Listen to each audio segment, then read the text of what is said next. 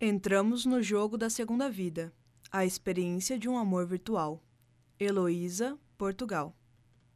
O distanciamento social imposto pela pandemia do Covid-19 trouxe à cena o amor digital, já conhecido de muitos internautas. O Ministério da Saúde argentino, em abril de 2020, recomendou o sexo virtual como alternativa para manter o distanciamento social. Entre perigos, mistérios e até mesmo fraudes, os relacionamentos virtuais assombram e também encantam em que pese o véu do anonimato típico nas redes sociais e ambientes de metaversos e games, são pessoas que vestem os personagens, pessoas com dignidade humana. Existe alguma forma de amor que não seja real? Vivenciar um relacionamento virtual significa que não é real?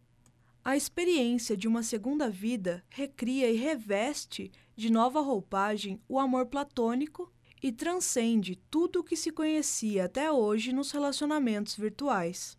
A intensidade dos sentimentos é marcada pelo verbo dito e repetido, presença não raro inexistente no que chamamos de vida real. O expressar dos sentimentos passa a ser mais direto e mais elaborado. O tempo ganha uma outra proporção na realidade do metaverso, do Second Life, por exemplo. Amar e vivenciar um relacionamento no Second Life difere muito do que tradicionalmente se conhece por namoro virtual, em salas de chat ou softwares de conversação simultânea. Conversamos com várias pessoas no ambiente virtual do metaverso e, surpreendentemente, há uma necessidade e uma vontade de existir em outra vida. A primeira diferença que se apresenta consiste nos objetivos, ou seja, em sites de chats tradicionais e agências de namoro virtuais. As pessoas querem e têm como perspectiva conhecer o seu interlocutor. Já no Second Life, essa pretensão passa a desnecessária e muitas vezes não incentivada. Este aparente antagonismo justifica-se pela própria característica do jogo, a ser um teatro, espelhado na personalidade do indivíduo mas todo o ambiente criado para uma segunda vida, uma vida simulada.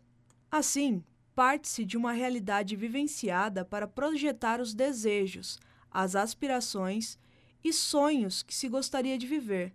No Second Life, vive-se. Comece com a ideia de que só existe o um mundo real e que ele é exatamente o que é, e nada além disso. Então, de onde vem o ilusório, o irreal? O irreal pode surgir espontaneamente, em sonhos, e nos transportar e fazer sentir enquanto sonhamos. Mas o irreal também pode resultar da representação. Os seres humanos podem representar o mundo em sinais, linguagens e imagens. As artes plásticas, os filmes, as peças teatrais, músicas e outras expressões artísticas são estas representações. Por este pensamento, vivemos sim em um mundo permeado de coisas e de representações de coisas. O passo seguinte para isso vem com a simulação por computador, que de forma parecida com a vida recria experiências e ambientes. Isso nos faz pensar que, a princípio, a simulação dá poder ilimitado ao operador do teclado e o cérebro é bombardeado por esses estímulos. A criação de uma segunda vida proporciona estímulos, e a realidade poderem ser, então, aquilo que você acredita ser real. O cérebro pode confundir-se. Os relacionamentos vividos via ambiente virtual muitas vezes não nascem com a intenção de serem transportados para o ambiente não virtual. Aspecto essencial da diferença entre os sites convencionais de namoro digitais e encontros. O Second Life é o palco de representações autorizadas e não menos reais para os sentimentos humanos. Sim, a simulação é, para todos os propósitos e intentos, fundamentalmente uma melhoria da realidade. Isso significa que simular a realidade não é apenas replicar a estrutura básica, mas também de fazer quaisquer arranjos para sincronizá-la aos nossos desejos. Mas e a vontade de se tocar? O toque, o contato físico é o que faz ser real? As experiências afetivas vivenciadas no ambiente Second Life podem ser muito mais reais do que a vida real. Será? Nosso sentido de realidade pode estar diretamente relacionado aos nossos cinco sentidos e também, no caso dos relacionamentos, no outro. Chegamos à máxima da cultura oriental: ver é crer. O que eu vejo é real, o que nos remete ao tato. Embora fique patente a atração e o carinho sentido pelos casais envolvidos no ambiente Second Life, tocar o outro concretiza sua existência. E tocar passa a ser a verdade. Aquilo que posso ver, sentir e tocar é real. A vontade de conhecer e tocar o outro aparece mais cedo ou mais tarde. A questão é como administrar isso. E ainda, é lembrar que estamos em um ambiente simulado e por isso temos controle de ligar e desligar, de agir e não agir. O que difere o virtual do real é o controle de decidir. Aqueles que sabem e têm a consciência disso vivenciam a segunda vida onde ela deve estar, fora da realidade concreta. Isso é possível? Seria uma objetificação do ser?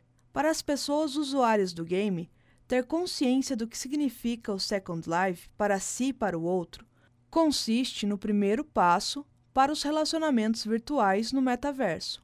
A vontade de conhecer o outro, muitas vezes, não faz surgir um desejo ou uma intenção de ter o mesmo tipo de relacionamento, mas por curiosidade de saber quem é o outro. Inevitável a pergunta: se estamos em uma segunda vida, traímos na RL com o SL? Como falar do amor sem sua inseparável algoz, a traição? Ouso dizer que quem já viveu um amor também já viveu em algum momento uma traição. E a traição não deixa de existir porque é virtual. Traição é algo que acontece numa relação quando um dos envolvidos segue por outro caminho e o outro fica desavisado. Por certo que cada um que está lendo tem a sua própria definição de traição, porque este é um dos temas mais complexos quando falamos de amor. Mas convido a pensar que não somos traídos apenas quando nosso parceiro se relaciona com outra pessoa estando namorando ou casado conosco. Somos traídos quando compromisso e cumplicidade não são respeitados. Mas o que seria traição? O fato de ser uma simulação de realidade retira a possibilidade de haver traição, segundo a visão dos residentes. Muitos são casados na real life e, quando iniciam sua segunda vida, entregam-se na vivência de outro relacionamento. Muito interessante também é a presença de casais na real life que também são na second life. Mantém o vínculo também na realidade simulada. Mas a traição, em seu conceito também, é, no second life, uma questão de ética pessoal, como uma maneira de suavizar o fato de estar em um relacionamento digital apartado e escuso do relacionamento concreto. E o amor? É real? Essa questão fica aqui sem resposta. Um convite à reflexão.